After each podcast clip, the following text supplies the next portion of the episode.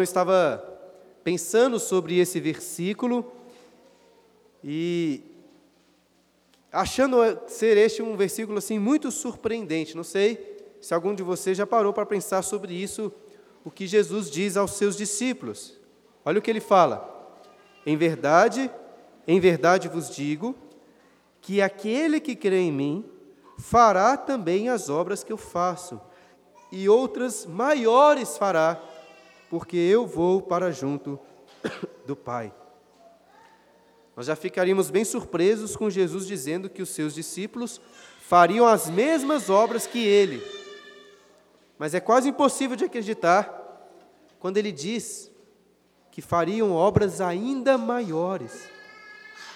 Alguns acham que isso tem a ver com os milagres dos apóstolos, mas note que Jesus não disse que os seus discípulos ou os seus apóstolos iriam fazer obras maiores. Ele disse: olha aí, aquele que crê em mim fará também as obras que eu faço e outras maiores falar, fará.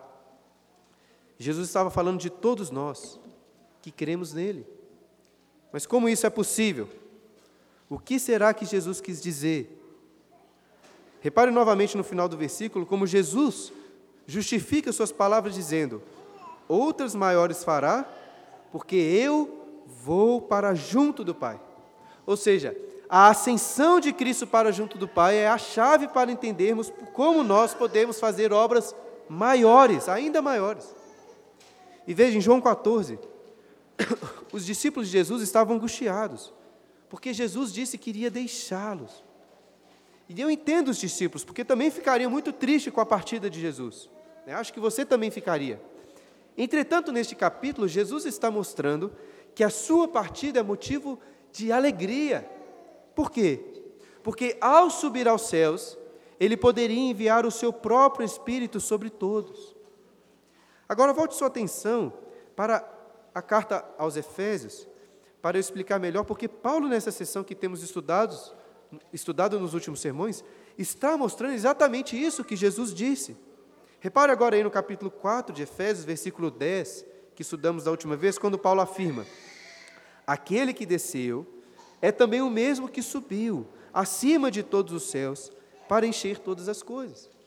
Ou seja, enquanto a atuação de Cristo na terra era limitada, ao subir aos mais altos céus, ele pôde enviar o seu Espírito sobre toda a igreja e assim conceder dons para encher toda a terra e todas as coisas. E é nesse sentido que nós, através do Espírito de Cristo, fazemos obras ainda maiores. Por exemplo, lá, lembra lá em Efésios 2, versículo 17, quando Paulo disse que Jesus foi quem pregou o Evangelho aos Efésios? Jesus, em seu ministério, nunca foi a Éfeso, nem chegou perto de lá. Por que então Paulo diz que Cristo foi quem os evangelizou? Porque Cristo, que está sentado nos mais altos céus, pregou o Evangelho em Éfeso, através da sua igreja. E assim, a sua obra está se tornando cada vez maior. E é Cristo também, irmãos, nesse instante, através de um vaso de barro, que está pregando para a igreja peregrinos. E através dessa voz de Jesus, temos aprendido em Efésios que todos nós somos o corpo de Cristo na terra, realizando a sua obra por todos os campos, por todos os cantos. No último domingo, vimos que Jesus dos céus concedeu à sua igreja apóstolos, profetas, evangelistas e pastores mestres. Porém, não são apenas estes que realizam as obras maiores. O trabalho não é feito apenas pelo pastor, pela liderança. Os pastores foram dados por Cristo para capacitar todos os membros da igreja para o serviço. Através de cada um de nós, Cristo está agindo e edificando a sua igreja. E assim, com esse contexto em mente, esse contexto anterior, quero convidá-los a lermos novamente os versículos finais dessa sessão, os versos 14 a 16, que dizem: Para que não mais sejamos como meninos, agitados de um lado para o outro e levados ao redor por todo o vento de doutrina, pela artimanha dos homens, pela astúcia com que induzem ao erro, mas seguindo a verdade em amor, Cresçamos em tudo naquele que é a cabeça, Cristo, de quem todo o corpo, bem ajustado e consolidado pelo auxílio de toda junta, segundo a justa cooperação de cada parte, efetua o seu próprio aumento para a edificação de si mesmo em amor. Esopo, aquele famoso escritor de fábulas antigas, contou a seguinte história. Em um belo dia, ocorreu que os membros do corpo observaram que estavam fazendo todo o trabalho pesado, enquanto a barriga estava ganhando toda a comida. Assim, eles convocaram uma reunião e, depois de longas discussões, decidiram fazer uma greve até que a barriga concordasse em realizar uma parte do trabalho. E durante alguns dias, as mãos se recusaram a pegar os alimentos, a boca se recusou a recebê-los, e os dentes não tiveram nenhum trabalho para fazer. Passado algum tempo, os membros começaram a se sentir fracos. As mãos dificilmente conseguiam se mexer. A boca já estava toda rachada e seca, e as pernas não mais podiam se sustentar sobre os pés. E assim eles notaram que até mesmo a barriga, a seu próprio modo, realiza uma tarefa necessária, que todos deveriam trabalhar juntos, ou então o corpo iria morrer. Essa fábula, que é ainda mais antiga do que a carta de Paulo, é um simples exemplo de como precisamos uns dos outros. E Paulo também, por diversas vezes, se, apropria dessa metáfora do corpo para mostrar como que cada um dos membros do corpo de Cristo é importante. E no trabalho da igreja, facilmente caímos no risco de achar que apenas os membros que são mais visíveis e necessários, como o caso da boca, dos pés ou das mãos, só eles são necessários. Porém, é evidente que os membros internos, por exemplo, que não têm tanto destaque aparente, são muito importantes, por vezes até mais importantes, como é o caso do estômago. Talvez eu ache aqui possível perceber o meu papel como pastor, sendo de uma mão que leva comida à boca, ou até dos dentes que, que mastiga o alimento para ser mais facilmente digerido. E eu não sei se vocês gostam de ser comparados a um estômago, mas pelo menos é melhor do que ser comparado ao intestino.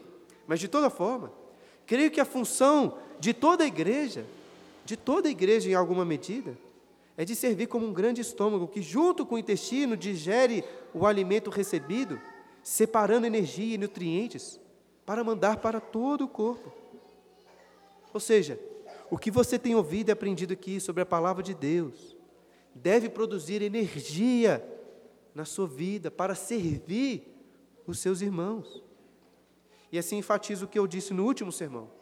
Eu creio que Paulo está nos ensinando aqui em Efésios é que, em alguma medida, o, o, papel do pastor, mais do que, do que aconselhar, do que admoestar, do que instruir, é o de preparar outros crentes para também desempenharem esse serviço no dia a dia.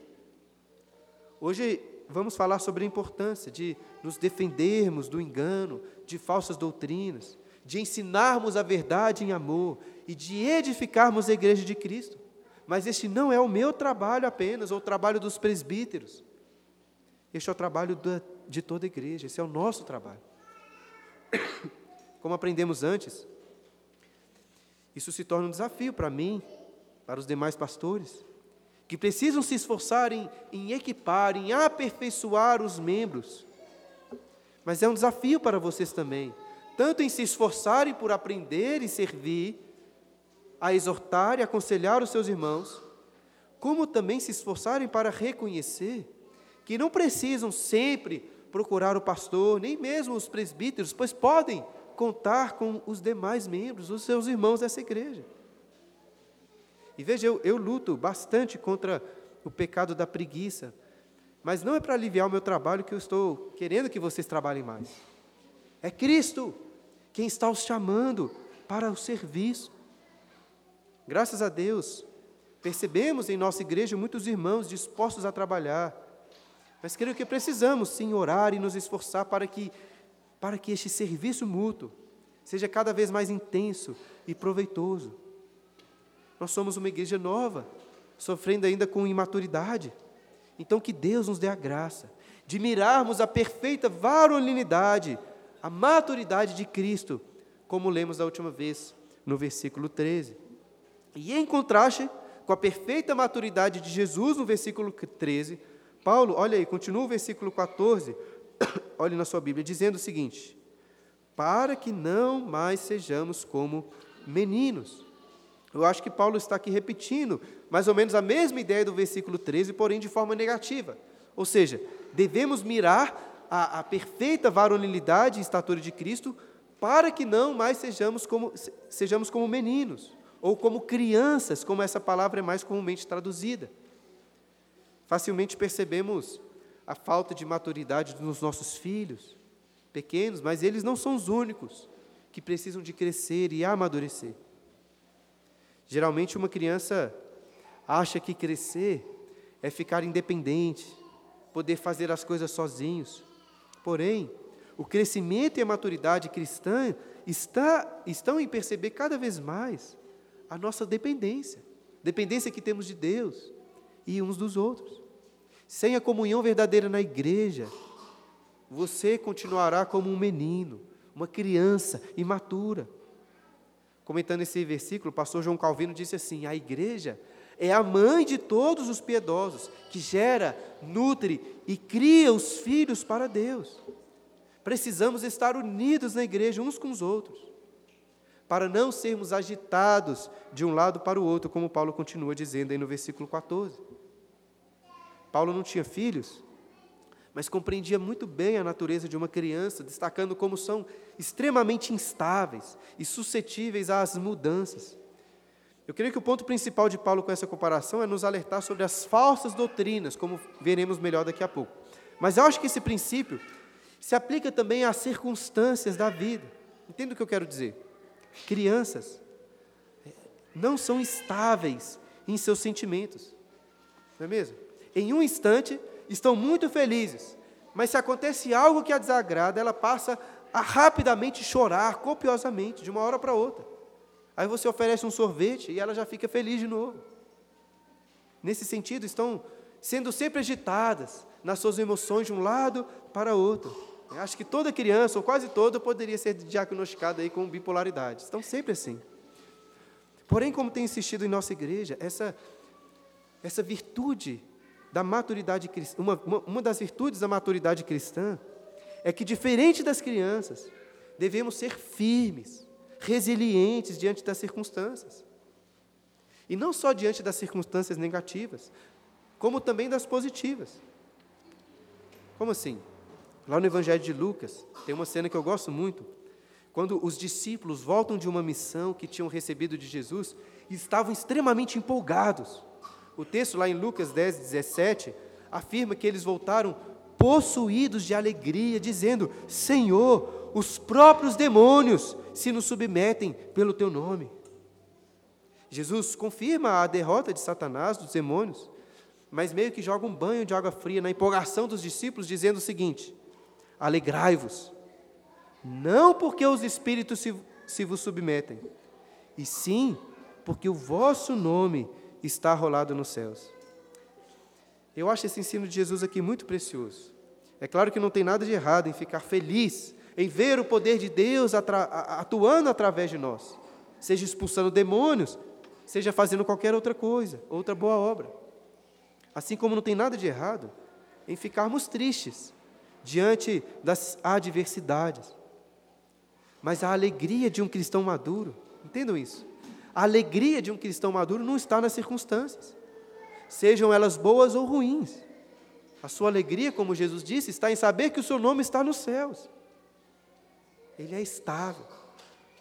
E assim precisamos do apoio um dos outros, de irmãos, que vão nos ajudar a perceber que, que as afeições da nossa alma devem estar firmadas. É na salvação que nós temos em Jesus. Só assim deixaremos de ser como meninos, agitados de um lado para o outro, super empolgados com um sorvete, mas logo depois chorando copiosamente porque esse sorvete caiu no chão. Devemos ser estáveis. E essa instabilidade nas crianças também é percebida como estão sempre querendo algo novo. Elas não ficam nem 10 minutos em uma atividade e já querem fazer outra coisa. Ficam né, facilmente empolgadíssimas com um brinquedo, e com mais facilidade ainda enjoam daquele que querem outro. E é por isso que Paulo, olha aí, continua o versículo alertando que não devemos ser como meninos, levados ao redor por todo o vento de doutrina. Apesar das crianças terem um bom costume, eu acho, de realmente acreditarem naquilo que aprendem, o que é um exemplo para nós, já que nós temos essa dificuldade de realmente acreditar nas doutrinas que aprendemos. O fato é que as crianças facilmente mudam de ideia e passam a acreditar em outra coisa. E Paulo está alertando que a igreja precisa ser madura, uma igreja plenamente satisfeita com as doutrinas verdadeiras, sem querer estar sempre acompanhando as novas tendências. Como muito bem colocado pelo pastor John Stott, cristãos imaturos são aqueles cujas opiniões parecem ser a do último pregador que ouviram, ou do último livro que leram, e caem facilmente como presa de cada nova moda teológica. Nós precisamos uns dos outros para deixarmos de ser como meninos e permanecermos firmes na verdadeira doutrina da palavra de Deus. É claro que não, é, não, não existe nada de errado em si com crianças, com meninos. Na realidade, muitas vezes são usados como uma, como uma ilustração positiva daqueles que fazem parte do reino de Deus. No entanto, um dos maiores medos que nós, pais, temos para com os nossos filhos é que alguma pessoa se aproveite da inocência ou da falta de discernimento deles para fazer o mal. E por isso, Paulo continua o versículo alertando sobre o perigo de sermos levados, olha aí, pela artimanha dos homens, pela astúcia com que induzem ao erro. Como é seu costume na carta, Paulo acumula aqui vários termos para enfatizar a ação destes homens perversos. O termo traduzido por artimanha é cubeia, de onde vem a nossa palavra cubo. Mas foi traduzida por artimanha porque esse termo passou a ser usado para se referir a dados, a dados viciados, usado para enganar nos jogos, nas apostas. Enquanto um homem maduro e esperto consegue perceber a artimanha dos dados, um menino facilmente cai no erro. E Paulo fala também da astúcia desses homens que atacam com uma sabedoria aparente. Paulo usa esse mesmo termo lá em 2 Coríntios capítulo 11, versículo 3, quando afirma que a serpente enganou a Eva com a sua astúcia. E o mesmo termo que aqui é traduzido pelo verbo induzir, Paulo vai usar nessa carta em Efésios, no capítulo 6, 11, para falar sobre as ciladas do diabo. E assim, é, sem dúvidas, existem muitos homens maus que, de forma consciente, estão enganando as pessoas. No entanto, quando eu considero essas outras referências aqui a Satanás, é importante levar em consideração que existem alguns homens que, com sinceridade, acreditam no erro que estão ensinando. São, nesse sentido, pessoas honestas, talvez só até com boas intenções, mas por trás do que estão ensinando está a astúcia, as ciladas do diabo. Ou seja, não é só porque uma pessoa parece boazinha que devemos acreditar no que ela diz. E por isso nós precisamos crescer em maturidade e discernimento para sermos protegidos desses erros. E veja, os pastores e presbíteros são essenciais nessa proteção.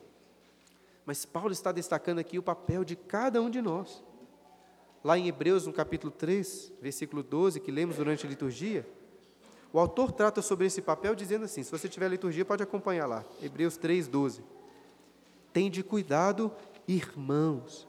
Veja que Paulo não diz, ó, o autor de Hebreus não diz, tende cuidado, pastores e presbíteros, mas tende cuidado, irmãos. Jamais aconteça haver em qualquer de vós perverso coração de incredulidade que vos afaste do Deus vivo. Pelo contrário, exortai-vos mutuamente cada dia, durante o tempo que se chama hoje, a fim de que nenhum de vós seja endurecido pelo engano do pecado. Ou seja, você é responsável pela perseverança dos seus irmãos e irmãs, para que eles não sejam endurecidos pelo engano do pecado. Essa é uma responsabilidade de toda a igreja, de todos nós. Já pensou nisso? Geralmente, quando um membro da igreja percebe que o seu irmão está sendo enganado por algum pecado, o que esse membro faz geralmente? Vai falar com o pastor, com o presbítero, para exortar aquele irmão, como se fosse o trabalho deles.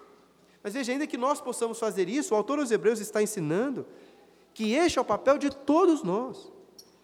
Ah, mas, mas eu não sou pastor, eu não sei exortar direito as pessoas. Paulo está mostrando aqui em Efésios que é justamente para isso que eu, que os demais presbíteros aqui da igreja, estão aqui na igreja, para dar a vocês as ferramentas, para capacitá-los a exortarem e a ajudarem uns aos outros. Alguém pode pensar assim, então beleza, a partir de agora, toda vez que eu vir alguém da igreja sendo levado por ventos de doutrinas, ou caindo nas artimanhas de Satanás, ou sendo enganado pelo pecado, eu vou lá falar com ele.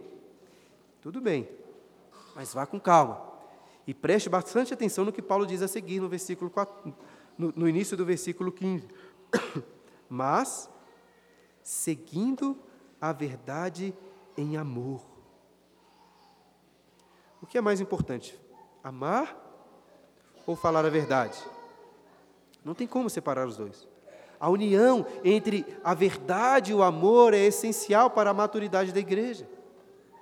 Mais uma vez, citando o pastor John Stott, ele resume muito bem os erros que são cometidos quando a verdade e o amor não caminham juntos, dizendo o seguinte: graças a Deus que há aqueles na igreja contemporânea que estão resolutos, custe o que custar, no sentido de defender e sustentar a verdade revelada por Deus. Mas, às vezes, revela uma falta notável de amor. Quando farejam heresia, seu nariz começa a fazer movimentos bruscos, seus músculos começam a retesar e o brilho da batalha surge nos seus olhos. Parece que não tem maior prazer do que em uma luta. Outros, ele diz, cometem um erro oposto. Estão resolutos, custe o que custar, a sustentar e demonstrar o amor fraternal, mas a fim de fazê-lo, estão dispostos a sacrificar até mesmo as verdades centrais da revelação. E essas duas sentenças, ele, essas duas tendências, ele conclui, são antibíblicas e desequilibradas. A verdadeira maturidade está em conciliar verdade e amor. Infelizmente, encontramos crentes já há muitos anos, mas que são ainda muito imaturos. Alguns deles encontramos no nosso próprio espelho. Alguns não têm qualquer dificuldade em falar a verdade, apontando erros, percebendo enganos, mas fazem isso sem cuidado, sem mansidão, sem amor. São pessoas diretas, que se justificam dizendo: Olha, eu falo mesmo, eu sou sincero. E por outro lado, algumas pessoas, em nome, entre aspas, do amor, é, ou melhor, melhor do que chamar de amor, em nome de não se incomodar, ou não querer incomodar as pessoas, não querer correr o risco de sair como um chato, preferem deixar de falar a verdade. São pessoas assim muito gentis, mas falsas. Porém, como Paulo ressalta em 1 Coríntios 13, 6, o amor se regozija com a verdade. Na sequência deste versículo, no, deste capítulo, no versículo 25, Paulo diz: Por isso, deixando a mentira, fale cada um a verdade com o seu próximo, por quê? Porque somos membros uns dos outros. E enquanto a falta de amor é muito evidente aí nas discussões né, de redes sociais, a minha impressão, irmãos, posso estar enganado, mas a impressão é que dentro da igreja erramos muito mais por faltar com a verdade, por faltar com a sinceridade. Pelo menos confesso que tem essa dificuldade. Mas se nós queremos ser uma igreja madura e unida, precisamos grifar essa parte aqui do versículo, seguindo a verdade em amor. Tanto grifar em nossas Bíblias, mas principalmente em nossos corações. Na avaliação que eu faço da nossa igreja, eu acho até que nós somos bons assim em, em cuidar uns dos outros, quando as pessoas estão doentes, ou com recém-nascidos, com problemas financeiros, ou com qualquer outras dificuldades externas. Mas, sinceramente, não sei se somos tão bons assim em orar e ajudar uns aos outros nas nossas dificuldades espirituais. Pelo menos creio que podemos melhorar muito nessa área. E talvez a gente até fale com sinceridade sobre os erros de alguém, de alguém mas, mas fofocando com os outros né, dizendo que estamos preocupados com a pessoa, pedindo oração, ao invés de procurarmos a própria pessoa e exortá-la em amor. Avalie na sua própria vida. Quantas vezes já aconteceu de algum irmão aqui da igreja lhe procurar para, de forma verdadeira e amorosa, exortá-lo quanto a um pecado que você estava cometendo ou você está cometendo? Agora, por que isso não acontece? Ou acontece muito pouco? Será que é porque você é uma pessoa assim muito santa, né, que não tem erros a serem corrigidos? Evidente que não. Outra pergunta: quantos de nós aqui temos pelo menos um irmão na igreja que tem liberdade para falar abertamente sobre as suas falhas, sobre os seus erros? E será que você realmente teria coragem de se abrir, pedir ajuda, até mesmo perguntar aos seus irmãos sobre o que eles acham do seu comportamento. Perguntar se você tem demonstrado orgulho, egoísmo, preguiça, irascibilidade ou qualquer outro pecado. Eu acho que nós cometemos falhas dos dois lados. Tanto em deixar de exortar em verdade e amor o nosso irmão, como também em sermos muito resistentes a sermos exortados. Não gostamos disso. E ao, ao ouvir sobre este assunto, né, talvez vem à sua mente assim algum irmão da igreja que você já percebeu que está cometendo erros, aí você não tem coragem de abordá-lo. É importante sim que você pense em maneiras amorosas, talvez, de ajudar este seu irmão. Mas antes disso, saiba que talvez demais irmãos aqui da igreja estejam pensando nos seus erros, né? E que são eles que não têm coragem de abordá-lo. E possivelmente essa falta de coragem tem a ver com o fato de que eu e você não sabemos ser exortados em nossos erros. Mas eu e você só iremos amadurecer se antes reconhecermos a nossa imaturidade. Crianças não gostam de ser tratadas como crianças. Preferem achar que já são maduras. E muitas vezes agimos da mesma maneira, nos achando já muito maduros, enquanto os demais estão até rindo na nossa cara, assim como rimos de uma criança que se acha muito adulta. Portanto, irmãos, sejam abertos, sejam convidativos a ouvirem exortações dos seus irmãos. Ajuda deles. E ainda que alguém o procure para falar de um erro seu, sendo, entre aspas, bem direto, assim, sem cuidado, sem o devido amor, não se irrite com isso. Escute o que ele está falando, pois é possível, provável até, que você realmente esteja errado. Com toda essa avaliação né, que estou fazendo na nossa igreja, veja, não estou querendo dar a entender que somos muito ruins ou completamente ruins nessa área, pela graça de Deus. E apesar do pastor, somos uma igreja madura, em muitos sentidos. Somos uma bênção nas vidas dos seus membros. E membros que, em alguma medida, também se esforçam em seguir a verdade em amor. Porém, eu creio que precisamos amadurecer muito, mirando sempre na perfeita varonilidade e estatura do nosso Salvador. E é esse o alvo que Paulo estabelece na sequência do versículo 15, olha quando ele diz: Mas, seguindo a verdade em amor, cresçamos em tudo naquele que é a cabeça, Cristo. Ao invés de seguir mais a literalidade do texto, a nossa tradução optou por traduzir a ideia. Eu digo isso porque uma tradução mais literal, é, Paulo está falando que sobre crescermos na cabeça, ou sobre crescermos em direção à cabeça que é Cristo. E essa é uma imagem bem estranha, né? Como que o corpo pode crescer em direção à cabeça? Eu não sei o quanto que Paulo está preocupado aqui com a fisiologia do crescimento do corpo humano, mas acho que a nossa tradução acertou o sentido ao dizer que em tudo devemos crescer naquele que é a cabeça, de forma que é a cabeça o padrão para o nosso crescimento. em outras palavras, seguindo a verdade em amor, iremos crescer em todas as áreas da vida a semelhança do nosso cabeça, que é Jesus Cristo. Além disso, como cabeça, ele é a fonte que dirige todo o crescimento do corpo, como Paulo continua dizendo aí no versículo 16, olha aí. De quem? Ou seja, de Cristo, né, a cabeça, todo o corpo, bem ajustado e consolidado pelo auxílio de toda junta, segundo a justa cooperação de cada parte, efetua o seu próprio aumento, para a edificação de si mesmo em amor. Como ressaltei, a primeira expressão desse versículo, de quem, aponta que Cristo, a cabeça, é a fonte de crescimento de todo o corpo. Jesus se assentou nos mais altos céus, mas ele não está distante, assentado, sem fazer nada. É ele que, através do seu espírito, edifica a sua igreja.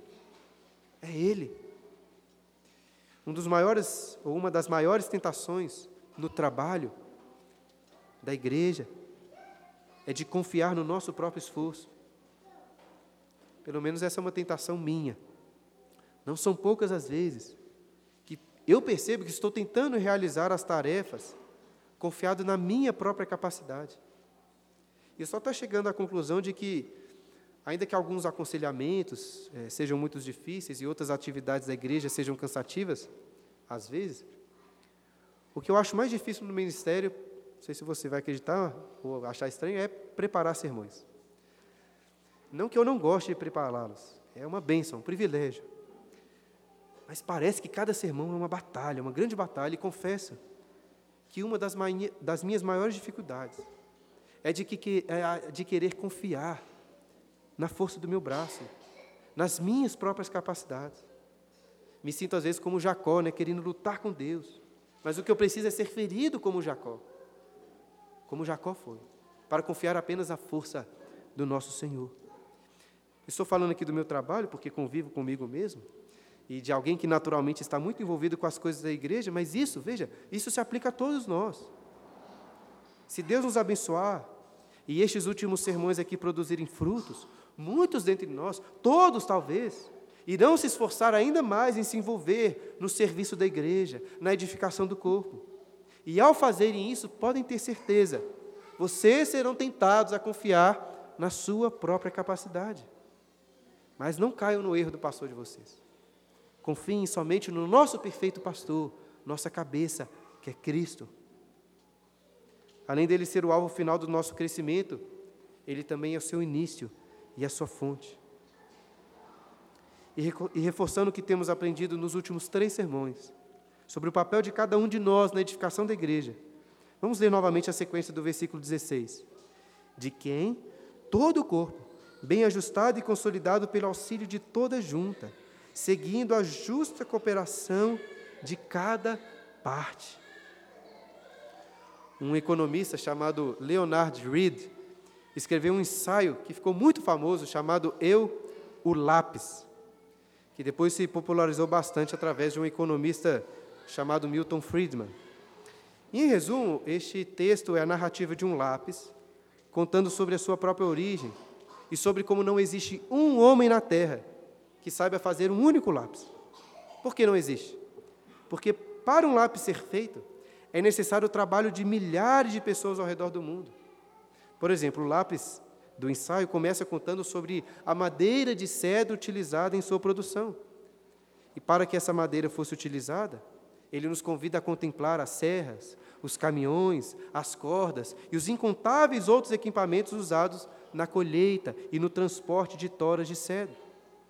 Além disso, precisamos também visualizar todas as pessoas, as inúmeras habilidades envolvidas na fabricação destes equipamentos, como a mineração do minério, a, fibra, a fabricação do aço, o refinamento das serras, machados e motores.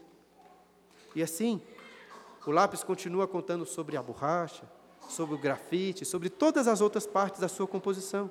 Se você quiser, depois procure na internet, né? um ensaio bem curtinho. E, evidentemente, esse ensaio possui um, um objetivo político-econômico, em apresentar as leis do livre mercado e mostrar como que, para um lápis ser produzido, não é necessário um político sentado num gabinete central e dando ordens a essas milhares de partes envolvidas no processo do lápis. Eu até aprecio essa ideia, mas não é meu, meu objetivo falar sobre isso agora. Até porque, apesar de também achar que não precisa de um político organizando tudo. Nós precisamos de um rei que está sentado sobre todo o universo e que dirige cada uma das ações envolvidas na fabricação do lápis e de forma especial, como lemos aqui, na edificação do seu corpo. E se nenhum homem sabe como fazer um lápis, muito menos algum de nós sabe como edificar a igreja. Nós precisamos de milhões de juntas e partes cooperando. Portanto, você não pode pensar no crescimento espiritual de forma individual, considerando apenas a sua devocional, o seu relacionamento pessoal com Jesus. voltando à imagem do corpo, né, de uma, imagine uma criança crescendo. É evidente que nenhum órgão ou membro pode crescer sem a cooperação das outras partes. E se você cortar um braço de um bebê que está em crescimento, esse braço não vai continuar se desenvolvendo. Este braço vai morrer. Como Paulo mostra nesse versículo, só é possível crescer e amadurecer estando consolidados ou colados uns aos outros, pelo auxílio de toda a junta. E, obviamente, esse crescimento deve ser simétrico. Né? Ninguém quer um braço muito maior do que o outro, uma perna muito maior do que a outra. Se somos membros do mesmo corpo, entenda, você não pode se preocupar apenas com o seu amadurecimento pessoal. Você tem que se preocupar com o do seu irmão também. E eu digo que você deve se preocupar com isso, porque essa não deve ser a preocupação apenas do pastor, apenas dos presbíteros, mas de todos nós. Porque todos recebemos dons que são essenciais na edificação do corpo. Perceba como neste versículo 16, Paulo fecha a sessão, essa sessão, voltando ao que tinha dito lá no versículo 7, quando disse: A graça foi concedida a cada um de nós, segundo a proporção do dom de Cristo. E quando passamos pelo versículo 7, eu expliquei que a palavra traduzida por proporção é metron, de onde vocês podem supor vem a nossa palavra metro. E agora Paulo volta a usar esse termo quando fala da justa, metron, cooperação de cada parte, ou seja, Paulo está dizendo que os dons que recebe, nós recebemos dons na medida correta. E que nós devemos então cooperar também na medida correta para a edificação do corpo. Estou enfatizando, né, ressaltando isso, para mostrar mais uma vez como que cada parte do, me, do corpo de Cristo recebeu uma medida calculada de dons para a edificação da igreja, de forma que cada um tem o seu papel e que todos são muito importantes. Já citei antes que o pastor Tim Keller ilustra muito bem essa realidade ao falar da igreja como uma congregação de pessoas e não uma agregação de pessoas. Como assim? É, quase toda criança, quando vai à praia, gosta de recolher conchas na areia. E cada concha é diferente da outra. Assim como cada membro do corpo de Cristo é diferente. Porém, quando você coloca todas as conchas dentro do saco, nós podemos dizer que as conchas estão agregadas, mas não estão congregadas. Por quê? Porque apesar delas estarem juntas, nenhuma precisa da outra. Você pode tirar Pode muito bem tirar uma ou mais conchas do saco que elas não vão fazer falta. É nesse sentido que a igreja não é uma agregação. Não estamos unidos como conchas dentro de um saco. Nós estamos congregados.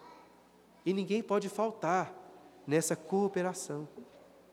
E assim Paulo encerra o versículo 16 dizendo que todo corpo, segundo a justa cooperação de cada parte, efetua o seu próprio aumento para a edificação de si mesmo em amor. A princípio, essa parte, do, essa parte final do versículo pode parecer estranha, não é mesmo? Nós não falamos antes que Cristo é quem conduz o crescimento e a edificação da igreja?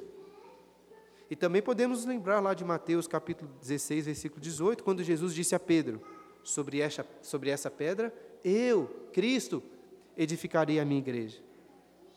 É Jesus quem edifica a igreja? Sim. Mas Paulo não diz agora que a igreja efetua a sua própria edificação? Sim. Então, a igreja é edificada por Jesus? Ou a igreja é edificada pela própria igreja? Sim. Jesus edifica a sua igreja através dos próprios membros dessa igreja. Ou como Paulo coloca aqui, através do corpo, ou melhor, através de todo o corpo. Não se esqueça que Paulo está tratando da justa cooperação de cada parte, de cada um dos membros na edificação do corpo, em amor. Sempre em amor. E assim, antes de concluir, eu queria considerar algo com vocês. Considerar aqui algo com vocês. Veja, se a Bíblia está nos ensinando que todos nós devemos cooperar na edificação do corpo, servindo, exortando, até ensinando uns aos outros, o trabalho da igreja, a sua vida na igreja não pode acontecer somente aos cultos dominicais. Eu digo isso porque muitos, para, para muito, muitos cristãos, a comunhão da igreja se resume aos cultos na igreja domingo. Mas não é isso que a Bíblia ensina. E por favor, não me entendam mal. Eu acredito no valor tremendo essencial do que estamos fazendo agora, com toda a igreja aqui cultuar, cultuando ao Senhor. Mas não dá para lermos a Bíblia e acreditar que a vida em comunidade se resume a apenas isso que está acontecendo agora, por mais importante e essencial que seja. E assim, tirando o culto, não tenho dúvidas, irmãos, que o mais importante é nos esforçarmos para aproveitarmos esse dia que Deus nos deu, domingo, dia do Senhor, da melhor forma possível. Participando da reunião de oração, participando das escolas dominicais. Além da, da edificação, da adoração, você terá a oportunidade de conversar um pouco com os demais, marcar encontros, estreitar os laços. Existem também hoje, na nossa igreja, diversos encontros com o pessoal. Inclusive, até estou transformando alguns alguns dos grupos de casais em grupos de estudo bíblico para que todos que queiram, casados ou não, possam participar. É, são grupos menores, com comida, com bebida, claro, mas em que todos ali podem compartilhar, podem encorajar, podem ensinar uns aos outros. A ideia é estreitar a comunhão. Além de tudo isso, acho que seria muito bom se, se todos nós tivesse um ou mais irmãos da igreja com que pudesse, com, com regularidade, conversar sobre a sua vida, conversar sobre suas dificuldades, inclusive confessando pecados, e se abrindo para ser exortado, perguntando se há algo a ser corrigido. Precisamos disso, irmãos. E se tem alguém, tem alguém aqui que quer se envolver mais nessa exortação mútua, mas não sabe como, pode, pode me procurar. É não que eu vá ser essa pessoa que irá conversar, que irá exortar cada um dos membros, mas mas estou disposto a ajudar a equipar a igreja, para que todos nós cumpramos isso aqui e nos edifiquemos mutuamente. Eu sei que alguns, por várias circunstâncias, não podem. E às vezes nem querem participar desses outros encontros, e tudo bem, né? Não estou insistindo que vocês participem dessas coisas.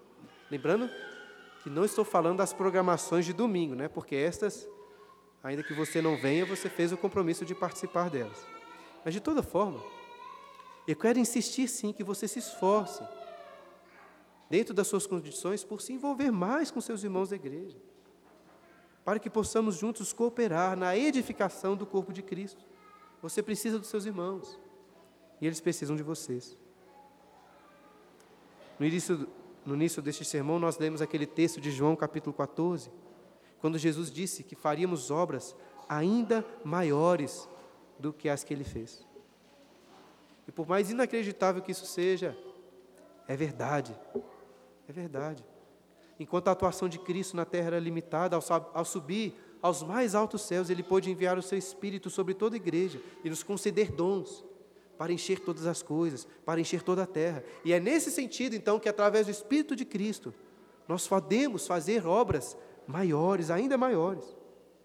Mais uma vez, não pense apenas no pastor, na liderança, porque Jesus não estava falando apenas sobre os seus discípulos, sobre os seus apóstolos, mas de todo aquele que crê.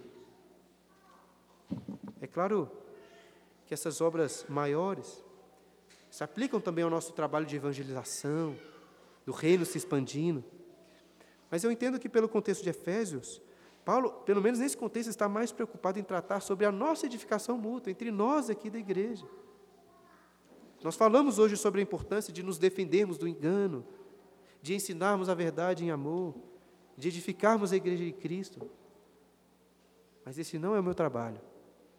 Não é o trabalho dos presbíteros, este é o nosso trabalho.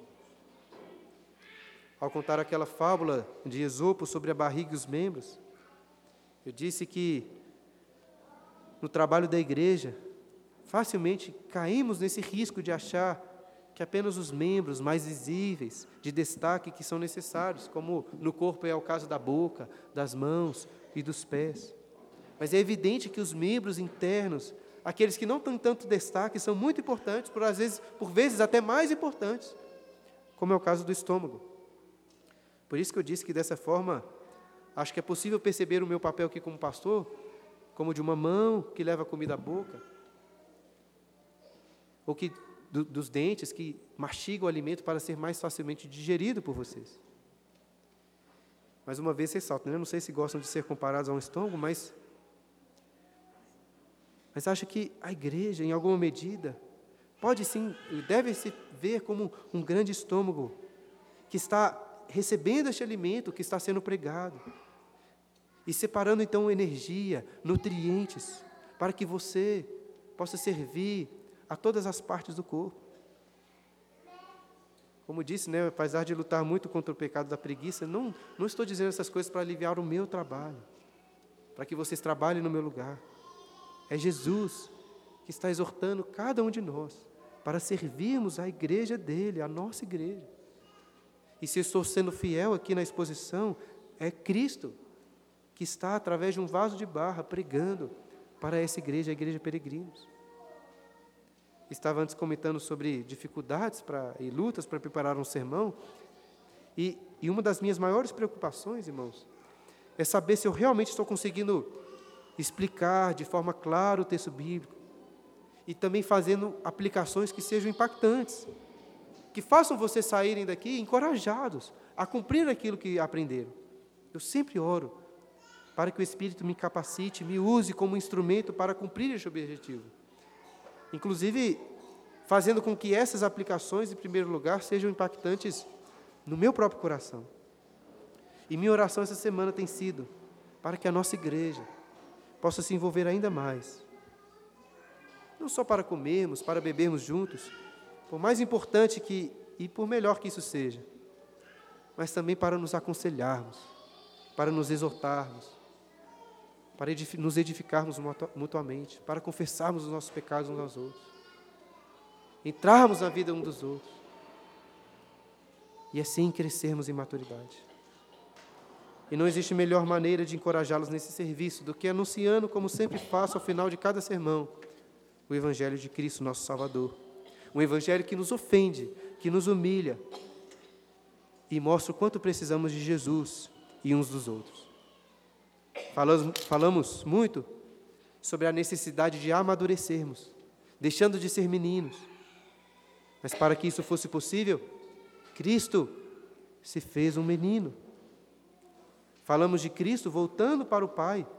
Mas antes disso, ele foi desamparado pelo Pai em nosso lugar. Falamos de Cristo subindo aos mais altos céus, mas antes ele desceu ao mais profundo abismo do Hades para sofrer a nossa morte.